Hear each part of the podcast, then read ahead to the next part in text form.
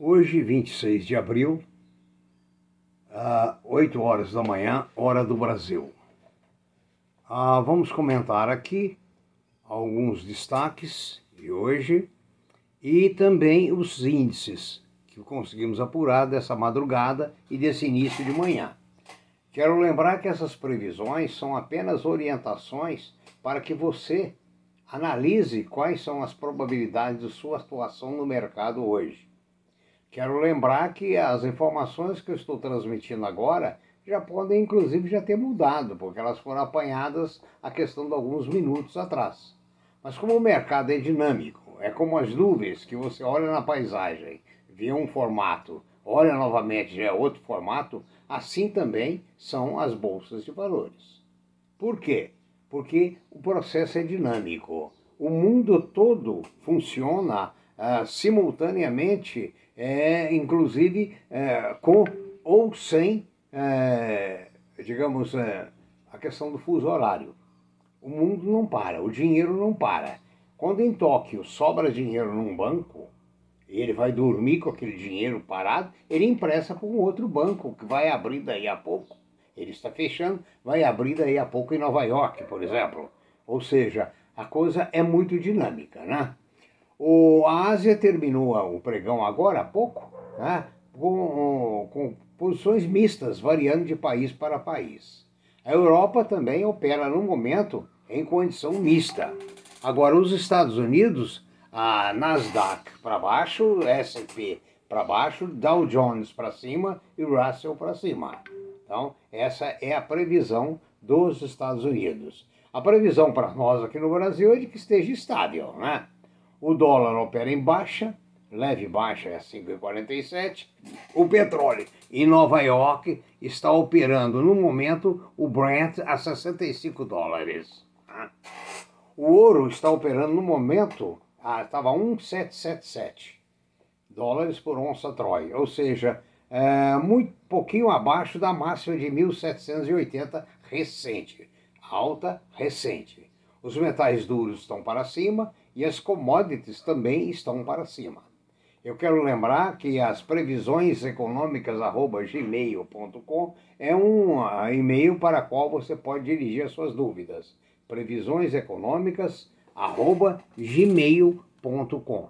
Ah, como destaque, quero lembrar que o Bradesco anunciou a recompra de 97 milhões de ações do próprio banco. Isso indica que o banco está ciente, lógico, melhor do que ninguém, que os papéis do preço atual estão baratos e que oferecem uma boa oportunidade de lucro, segundo o conceito do Bradesco. Né? Na Turquia, após o Chief Executive Officer uh, de câmbio fugir com 2 bilhões de Bitcoin, a Turquia prendeu quase 70 pessoas. Eu digo para vocês sempre: prudência cuidado e tradição. Hoje também nós estamos citando aqui no nosso podcast e também no, no vídeo duas oportunidades de emprego. Ah, uma oportunidade de emprego é para trabalhar numa fábrica multinacional da General Electric. E a outra, o outro concurso é um concurso da Embasa, tá? com 854 vagas. Você pode ver nas previsões econômicas já inserido esses contextos e aqui também ah, na, nos nossos podcasts. Vamos passar agora para a segunda parte do nosso bate-papo de hoje. Tá? E espero que tenham aproveitado e siga bem as orientações do seu coração, da sua mente, da sua percepção e da sua intuição. Essa segunda parte do nosso vídeo de hoje, nós vamos traçar alguns comentários sobre o Bitcoin, ou as criptomoedas. A, a notícia da já tem alguns dias e continua persistindo é que com o desligamento das mineradoras de Bitcoin chinesas, a, a moeda começa a desabar e começa a aparecer as preocupações regulatórias. O Bitcoin foi criado exatamente para fugir dos controles governamentais, dos impostos e etc.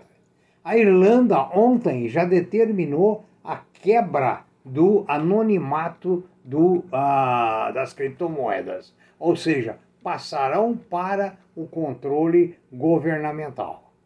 As quedas têm sido muitas, inclusive uma empresa, se não me engano, paranaense, quebrou quarta ou quinta-feira, conforme está no nosso noticiário de previsões econômicas. Para a Cinta Lab, o mundo sabe que a Bitcoin é um esquema pose, é uma pirâmide. Quem ficar por último vai apagar a vela, mas queimando os dedos.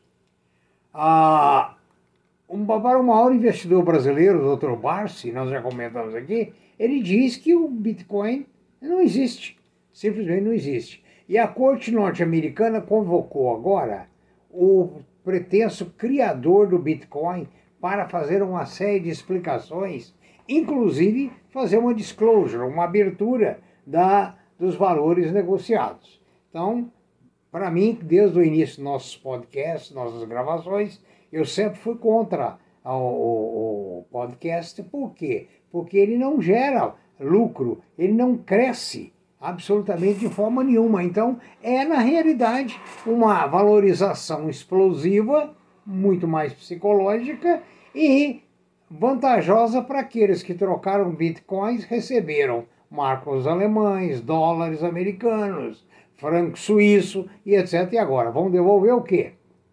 Só Santa Gorgorema para dizer. Bom, vamos fazer uma revisãozinha aqui da questão das ações.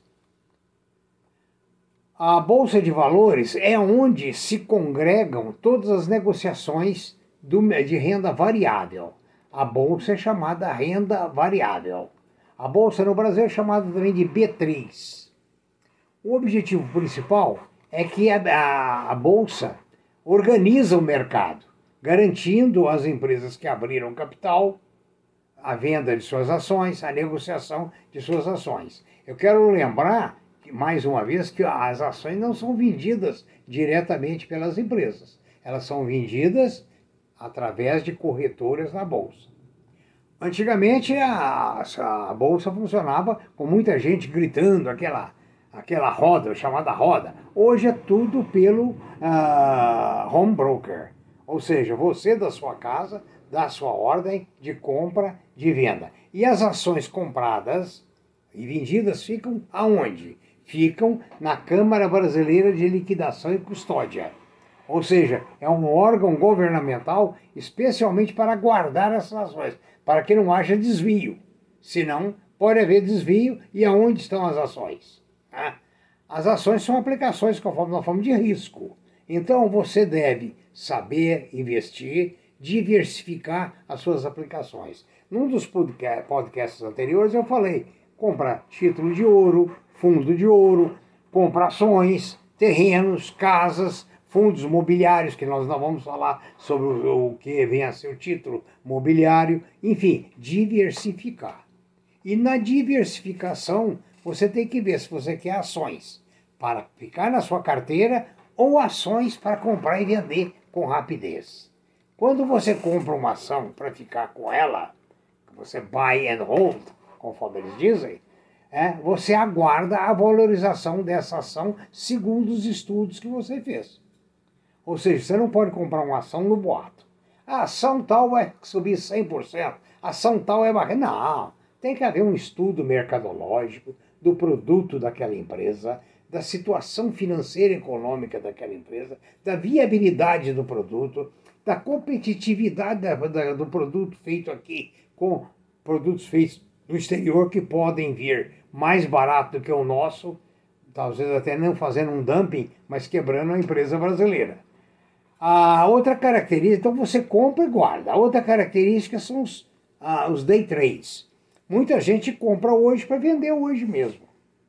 Aí você tem um risco de lucrar ou ter um prejuízo. O day trade deve ser reservado a quem tem um conhecimento profundo de mercado, um conhecimento profundo das empresas e que esteja perfeitamente é, dentro de um contexto de análise, quer seja fundamentalista, que é uma, uma, você vai procurar entender a saúde financeira da, de uma empresa, né? ou então você pode também apelar para análise técnica, que é aquela análise que você verifica o volume de ações, a procura, a, digamos assim, a densidade da procura, né? Que é prevendo uma tendência desse papel.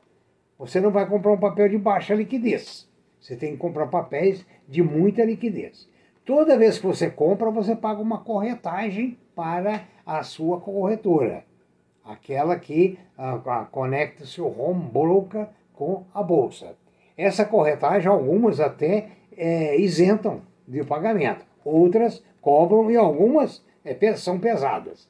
Além disso, você tem os, uh, os impostos sobre a sua compra e venda. Ou seja, o lucro que você tiver num mês, ele estará sujeito à tributação. Se for day trade, é 20% sobre o lucro dos day trades. Se for operações à vista, 15% sobre os ganhos e as negociações acima de 20 mil reais. Bom, então assim, em resumo, é o que eu queria falar com vocês hoje.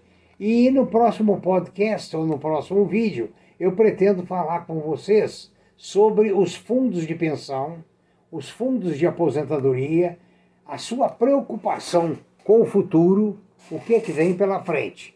Ou seja, nós sabemos que com a longevidade aumentada, as aposentadorias públicas estão ridículas. Então, é preciso ter meios para garantir aquele período da vida que você gasta muito mais do que ganha. Muito obrigado, que você tenha um bom dia, use muita prudência, muito conhecimento, procurando sempre a tradição. Eu sempre sugiro investimento em empresas com tradição. Não são empresas que vão te fazer ficar rico ganhando 200, 300% num ano, não. Conforme muitas vezes é anunciado. Esses anúncios falsos. Tá? É, são papéis para você ganhar aos poucos, solidamente, através dos tempos. Tenha mais uma vez um bom dia bons negócios e uma boa nova semana.